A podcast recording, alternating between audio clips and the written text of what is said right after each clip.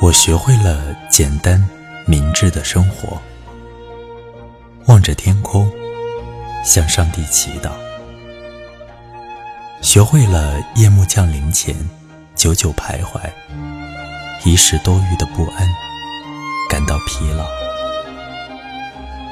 当牛蒡在峡谷中沙沙作响，红黄相间的花椒果串低垂。我写下快乐的诗句，关于一宿的生活。它一宿而华美。我回来了，绒绒的猫咪温柔地打着呼噜，舔着我的手掌。在湖畔锯木厂的塔楼上，闪耀着明亮的灯光。只是偶。宁静会被打断，一只白鹳鸣叫着，飞上屋顶。